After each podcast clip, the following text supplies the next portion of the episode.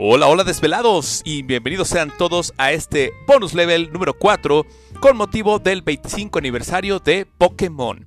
Ya que un 27 de febrero, pero de 1996, Satoshi Tajiri, Miyamoto y Masuda hicieron una de las franquicias más importantes de los últimos tiempos. Eh, hablamos obviamente de Pikachu, Charmander, Squirtle y compañía. Así que no se pierdan este top 10, es un top 10 muy personal. Espero les guste, espero estén los juegos que a ustedes les gusta. Y bueno, no perdamos tiempo, comenzamos.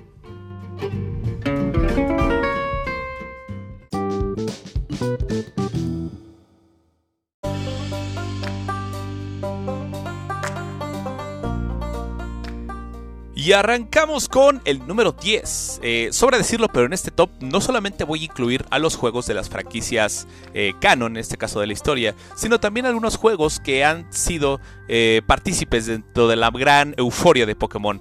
Por eso el número 10 es muy especial para mí, ya que lo estoy jugando al parecer desde el 2016, si mal no recuerdo. Hablo de Pokémon Go. Pokémon Go es prácticamente una aplicación, no lo considero tanto un juego de Pokémon, pero bueno, algunos sí. Esto es acerca de hacer incursiones, acerca de salir con amigos, acerca de juntarse con la gente.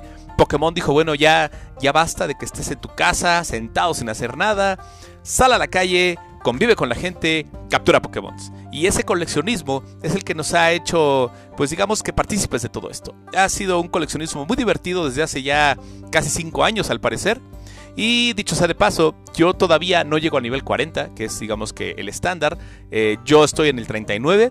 Y bueno, una felicitación a mi esposa que justo el día de ayer, capturando 200 Pokémon en un mismo día, llegó al nivel 41. Así que, Ani, muchas felicidades. y bueno, este es el número 10. Empezamos con Pokémon Go. En número 9 tenemos Pokémon Stadium y aquí también englobo Pokémon Stadium y Pokémon Stadium 2 porque manejan unas mecánicas similares. Eh, la lucha de 6 contra 6, eh, vas avanzando contra gimnasios, te vas enfrentando a los líderes del gimnasio con un equipo de Pokémon que tú puedes personalizar o puedes agarrar por default. La ventaja o digamos que el gimmick, lo nuevo que traía estas entregas de Pokémon era de que era la primera vez que veíamos un Pokémon en 3D. Era la primera vez que veíamos batallas Pokémon y sinceramente uno como niño estaba fascinado con este tipo de cosas. Yo nunca tuve un Nintendo 64 de niño, yo me iba a, estos lugares eh, tipo cibercafés donde tú podías rentar un Nintendo 64 por hora y así conocí juegos eh, que la verdad me marcaron para toda la vida. Así conocí Smash, así conocí Zelda y así conocí precisamente Pokémon Stadium, que era un juegazo en su momento. Eh, tenía además de la historia principal, tenía muchos minijuegos. Eh, yo recuerdo por ejemplo el de Magikarp en cuestión del salto. Eh, había uno de Ratata de obstáculos, el de Lickitung que le tenías que dar a comer sushi. Entonces era algo muy divertido. Es un juego que sinceramente siento que ha envejecido con gracia. Así que si no han tenido oportunidad de jugarlo, por favor, chequenlo. Es para Nintendo 64 y para su emulador de confianza. Así que este es el número 9. En número 8 tenemos otro juego de 64. En este caso es Pokémon Puzzle League. Pokémon Puzzle League seguramente no está en la lista ni siquiera en un top 20 de la mayoría. Pero para mí ese juego me gusta mucho porque me gustan mucho las mecánicas en cuestión de que juntas los bloques, desaparecen, le mandas, eh, ¿cómo se llama?, castigos a tu oponente. Entonces la verdad se me hace un juego muy divertido, un juego muy estresante. Si a fin de cuentas te gusta lo competitivo, es un juego que te va a mantener entretenido por un buen rato. Aparte de que recrea las batallas principales de la franquicia de Pokémon eh, Red y Pokémon Blue. Entonces vas a ver muchas caras familiares, vas a ver muchos amigos familiares. Entonces lo recomiendo bastante. Pokémon Puzzle League para Nintendo 64. Aparte también tiene el modo Stadium, donde, insisto, tú puedes seguir avanzando hasta el final enfrentarte precisamente a tu Némesis. Este es el número 8. En número 7 tenemos también uno de mis favoritos. Sinceramente yo lo hubiera puesto un poco más adelante, pero bueno, también van a ver que otros juegos están abajo de este. En número 7 tenemos a Pokémon Silver y Pokémon Gold. Eh, Pokémon Silver y Gold innovaron mucho desde que los vi la primera vez en una revista de Club Nintendo, eh, todavía con nombres en japonés. Eh, comentaron que iba a ser una secuela de, de, Pokémon Blue y Red y pues, sinceramente yo estaba muy emocionado. A mí me gustaba Pokémon Red y Pokémon Blue. Entonces dije, wow, eso se va a ver increíble. Una de las cosas principales que destacaron como uso de la tecnología es el reloj interno que maneja. Entonces ya puedes manejar día y noche Y esto no solamente afectaba en el clima, sino también en los Pokémon que encontrabas, ya que era la primera vez que tú podías capturar Pokémon dependiendo de la hora. Entonces, esto dio pie a un montón de mecánicas muy interesantes que siguieron en la franquicia y sigue siendo uno de los consentidos de toda la gente. Eh, yo la verdad, tristemente, lo tengo que admitir, no lo terminé. Siempre me quedé, creo que en la Liga Pokémon o tal vez un poco antes. Pero mi hermano es muy fan de esta serie, muy fan de Pokémon Silver y Pokémon Gold. Inclusive él eh, me contaba lo que pasaba después, donde terminabas todo, todo, todo joven y regresabas a canto. Entonces la verdad era algo que le daba mucha rejugabilidad. Prácticamente un replay value muy impresionante. Eh, era un juego muy divertido, lo sigue siendo, lo puedes encontrar en casi cualquier lado. Yo de hecho todavía lo tengo descargado en mi 3DS, entonces yo creo que algún día eh, voy a regresar a él, voy a terminarlo. Es una piedra que me quiero quitar así que lo recomiendo bastante. Es Pokémon Silver y Pokémon Gold. Y si gustan y, les, y si ya no son tan fans de los gráficos viejitos, por así decirlo, eh, lo pueden buscar en sus versiones para DS, que es el Soul Silver. Entonces eh, es, es, un juego muy padre, es muy importante para la franquicia y es muy recomendable. Ahora, ese es el número 7. Número 6. Tengo un juego que yo la verdad primero lo jugué en emulador y ya después lo conseguí, aquí lo tengo en mi colección es Pokémon Pinball 1. En este caso yo digo 1 porque es el Pokémon Pinball donde eh, manejas las zonas azul y roja, o más bien los, los tableros azul y rojo. Sobra decirlo, manejas los mismos Pokémon que en Pokémon Blue y en Pokémon Red, ya que como recuerdas en Pokémon Blue y en Red hay eh, Pokémon regionales. En este caso, los escenarios que son las mesas de pinball azules y rojas también manejan diferentes eh, Pokémon regionales, donde tú puedes estar cambiando de escenario, puedes cambiar la escenografía. Eh, te permite hacer capturar los 151 Pokémon, porque inclusive sale Mew, también si cumples ciertas especificaciones en el juego. Y la verdad es un juego muy divertido, es un juego muy adictivo. Yo lo jugué hasta el cansancio en, el emulador y ya lo terminé también aquí en, el juego físico. Entonces es eh, un juego muy divertido. Y aparte es uno de los juegos que innovó porque era de los primeros que tenía el, eh, el Rumble. En este caso, ese, ese sentimiento de que le pegabas a la pelotita y de repente todo vibraba, decías, ah, caray, ¿qué pasó? Esto es algo nuevo. Entonces, esa fue una tecnología que, desarrolló ahí en, Pokémon Pinball.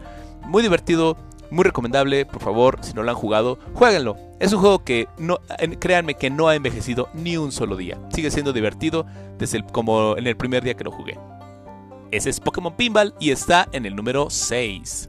Número 5, precisamente tenemos a la franquicia original, lo que es el Pokémon Red, Pokémon Blue, Pokémon Green e inclusive Pokémon Yellow. A todos estos los puse en el mismo porque sí, tienen, tienen mecánicas diferentes. Eh, obviamente, por ejemplo, aquí, el, aquí en América los primeros que conocimos fue el red y el blue. En Japón fue el red y el green. Desconozco por qué en realidad, pero bueno, eso ya es cosa de Nintendo eh, o de Game Freak en este caso. Salieron con meses de diferencia, la verdad. Eh, los tres originales, el red, el blue y el green, son divertidísimos. tú los puedes seguir jugando y de repente te llega la nostalgia. Y el Pokémon Yellow siento que lo hicieron más para el público americano. Para decir, bueno, ¿te gustó la serie? Ajá, muy bien, ahora tenemos un Pokémon de la serie original. Donde precisamente, además de Ash, ahora ya involucran al equipo Rocket, involucran a Giovanni, eh, peleas contra Meow, o sea, es, algo muy divertido. La verdad es un juego muy recomendable. De los cuatro, obviamente pues yo me quedo más con el Yellow, me gustó mucho. Entonces, este es el número 5, la franquicia original de Pokémon. En número 4 tenemos a Pokémon Esmeralda. Pokémon Esmeralda fue la versión, digamos que fue el Pokémon Yellow, pero en este caso de la región Rubí y Pokémon Zafiro. Eh, tiene diferentes características que precisamente lo hacen único. Tiene islas legendarias, también maneja el tema del tiempo, entonces eh, con algunos cheats tú podías tener Pokémon legendarios, pero, pero bueno, lo importante es pasar el juego como es. Sin cheats, sin nada adicional, eh, te vas a divertir bastante. Tiene mucho reto. Yo la verdad no sé por qué, pero las dos o tres veces que lo he, lo he jugado completo, o sea, que lo he pasado completo, me cuestan más trabajo que otros Pokémon. No, no sé por qué. Tal vez sea por el tiempo, tal vez sea por los tipos de Pokémon, tal vez sea porque mi 6 inicial eh, incluía Tropius, eh, no recuerdo. Pero es un juego muy divertido, es este lo mejor de esta de estas tres, eh, ¿cómo se llama? De estas tres regiones, bueno, de esta misma región. Entonces yo lo recomiendo bastante. Pokémon Esmeralda en número 4. En número 3 tenemos una de mis generaciones favoritas, yo creo que sería mi generación favorita de Pokémon. Eh, hablo de Pokémon Black y Pokémon White, eh, donde estás eh, en esta región que es Teselia. tú manejas también a, una generación de Pokémon muy diferente a la que venía manejado antes, la verdad. y todo va un poco diferente a la historia porque se sale un poco de lo convencional. Yo siento que en Pokémon Black y White quisieron como reiniciar la franquicia. Eh, trayendo una nueva región como todas las demás, pero ahora aportando demasiado al gaming. El multijugador se volvió un poco más robusto, las ciudades estaban llenas de vida, y eso que estábamos todavía en el DS. O sea, todavía no llegaba el 3DS y las ciudades se veían prácticamente en tercera dimensión. Era algo espectacular. Y te maneja mucho la premisa moral, la verdad, es un juego muy extraño en cuanto a una historia donde te hace pensar de que si los Pokémon son esclavos y de que, si nosotros somos los malos al capturarlos, o sea, te empiezas a hacer esas preguntas y dices, wow, cosas que nunca había considerado a ciencia cierta. Pero bueno, eh, es un juego que, me hizo pensar mucho. En este caso yo, pasé el Pokémon Black, eh, también pasé el Pokémon White después, ese fue ya mucho después. Y tiene también versiones, eh, la continuación que es el Pokémon Black 2 y el White 2, que sucede unos años después. sin meter mucho spoiler, un compañero que tienes en el Black ahora se convierte en líder del primer gimnasio del Black 2. Pero siento que lo quisieron hacer muy. Ay, el 2 como que lo quisieron hacer más como para chaviza. Entonces no me gustó, no me gustó tanto. Eh, continúa con la historia, claro está. Eh, aparte de Sekrom y de, eh, y de Reshiram, ahora ya tenemos a Kyurem. Entonces, cada vez hay Pokémon más fuertes. Y los Pokémon legendarios, pues bueno, yo creo que aquí son demasiados Pokémon legendarios. es mucho, mucho replay value. Y bueno, ese sería el número 3 para mí, uno de mis favoritos personales, Pokémon Black y Pokémon White. En número 2 tenemos un juego que para mí es igual, es casi perfecto. Eh, yo desde que lo jugué, no paré de jugarlo, me lo jugué todas las noches, todos los días. Hablo de el Pokémon Omega Rubí, Alpha Zafiro. Ese juego tenía, ah, aparte del, encanto que tenía precisamente con los Pokémon de la, de la región de los terceros, eh, de la cuarta generación de Pokémon, si mal no recuerdo, sandeses, eh, aportaba mucho en el gaming por el ultravuelo. Es la primera vez que vemos eh, a, unas islas, en este caso a la tierra de Pokémon, pero vista desde arriba. Entonces fue algo, wow, me voló la cabeza la primera vez que lo vi, la primera vez que me subí a Latios o Latias, no me acuerdo cuál de los dos era. y empecé a, a, surcar los cielos era eh, prácticamente como mi sueño de, los primeros juegos que me quería subir al Charizard de verdad y órale, vámonos, vuela. No solamente utilizar Fly, sino literal, tú volar en el Pokémon. Entonces le crea mucho, mucha frescura. O sea, revivió a la franquicia porque siento que la franquicia, en los juegos que salieron antes de estos, que fueron Pokémon X y Pokémon Y, se había estancado, ¿saben? Eh, Pokémon X y Y no fueron tan buenos, eh, fueron sinceramente un poco, los veo un poco grises les falta cariño, les falta muchas cosas. Tiene Pokémon muy divertidos, la verdad, tiene Pokémon también de mis favoritos ahí. Pero no aportó tanto como ya lo que fue después de eh, Pokémon Omega Rubí y Alpha Zafiro. Insisto, eh, si lo pueden jugar, por favor, jueguenlo. De las cosas malas, por ejemplo, que le veo, es de los concursos de belleza. Nunca he sido fan de esos tipos de concursos de Pokémon porque Ahora sí, en el punto de vista esclavista, a mí me gusta pelear con los Pokémon, no me gusta los concursos de belleza. Entonces, no es lo mío. Estuvo divertido, lo tuve que probar también, tuve que intentarlo para ver cómo era, no me gustó. Pero eh, lo rescatable de esto son los Pikachu de diferentes eh, formas, colores y sabores. Entonces, eh, de por ahí salió el Pikachu luchador. Entonces, fue algo muy divertido, fue algo muy simpático, pero no siento que aportó demasiado. De ahí en fuera el juego es prácticamente una perfección. Ahora, y finalmente, el número uno. El número uno para mí lo voy a describir como, como Phil describía a, ¿Cómo se llama? A, Aquiles, perdón, perdón por el, el brevario.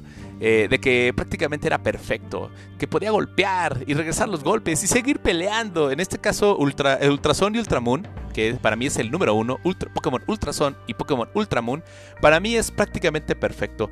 Tiene el extra de los ultraentes, tiene el extra de los portales, tiene el extra de que puedes capturar muchísimos Pokémon y muchos te pueden salir shiny. Yo creo que es el juego donde más fácil te puede salir un shiny. Eh, claro, después de Pokémon Go. Eh, tiene un postgame increíble puedes pelear también al final contra Red o contra Blue. Eh, es algo muy, muy impresionante ya ver esos Pokémon, ver ese Pikachu casi nivel 80, o sea, decir de que, ay, cómo le gano. Entonces, eh, sinceramente, se me, hace, se me hizo un juego muy divertido. Voy a hablar primero de las cosas buenas. Eh, se me hizo muy innovador que ahora ya no había gimnasios, que ahora había como desafíos en islas. Entonces, cada isla era protegida por un guardián. me gustó mucho esa temática del sol y la luna de este mundo, no me acuerdo cómo se llama este mundo oculto que tienen. Eh, entonces también maneja dos mundos diferentes, tienes que rescatar eh, otro mundo, entonces está muy padre, la verdad. Tiene mucha historia, tiene mucho replay value. Yo creo que es un juego que acabas bien bien, lo terminas como en 40 horas y eso me estoy viendo, me estoy viendo corto. Pero tiene las Pokémonturas, esa, esa, esa cosa de las Pokémonturas me encantó, es algo que innovó ya en las últimas entregas de Pokémon, de que te puedes subir al Pokémon y vámonos.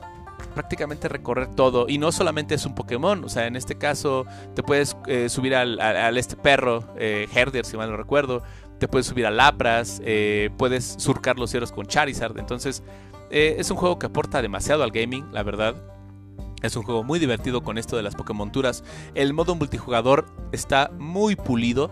Es un excelente juego. en este caso, el multijugador está muy padre tiene muchas opciones. Y una de las cosas que rescaté también es de que ya no tienes esclavos de HM, ya no necesitas un Pokémon de nivel normal donde le pones cortar, le pones volar, le pones lo que sea. Entonces ya, ya esto es un poco más libre, ya no hay un Pokémon esclavo, por así decirlo. Bidoff te estoy viendo.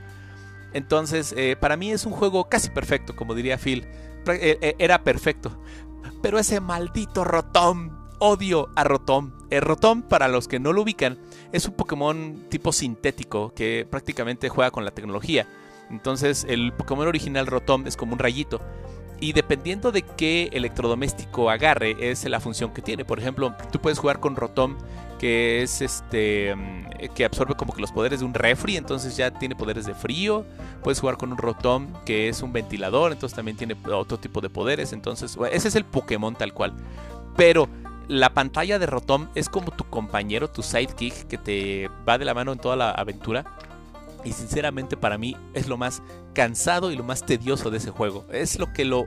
Está a un pelo de ser perfecto si no tuviéramos a Rotón, porque es muy molesto que estás caminando, estás eh, corriendo o estás navegando, lo que sea, y de repente Rotón te está pregunte, ¿cómo estás? ¿Cómo te sientes? Que, oye, ya no jugaste mucho. Oye, quiéreme. Oye, hazme cosquillas prácticamente. Y yo así de, no, compadre, déjame jugar. O sea, déjame disfrutar el juego, déjame disfrutar la experiencia. Y bueno, sinceramente eso fue, yo creo que mi, trauma con, con Rotom. Eh, yo, a mí me gustaba ese Pokémon, pero después de Ultrason dije, ay no, ya, ya, no quiero verlo en un buen rato. Entonces, bueno, ese fue mi número uno, eh, Pokémon Ultrason y Pokémon Ultramoon. Y en el bonus del bonus, precisamente, eh, tengo a Sword Shield. Sword Shield solamente lo he jugado muy pocas veces con, mi cuñado.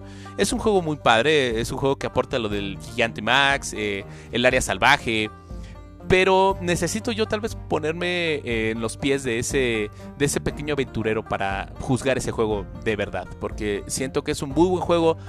No lo considero el mejor, insisto, no lo he terminado, no lo he jugado como se debe, pero no creo que sea el mejor juego. Yo sinceramente lo comparaba mucho con Ultrason y Ultramoon, y Ultrason y Ultramoon tenía muchas cosas mejores, y eso que era para 3DS.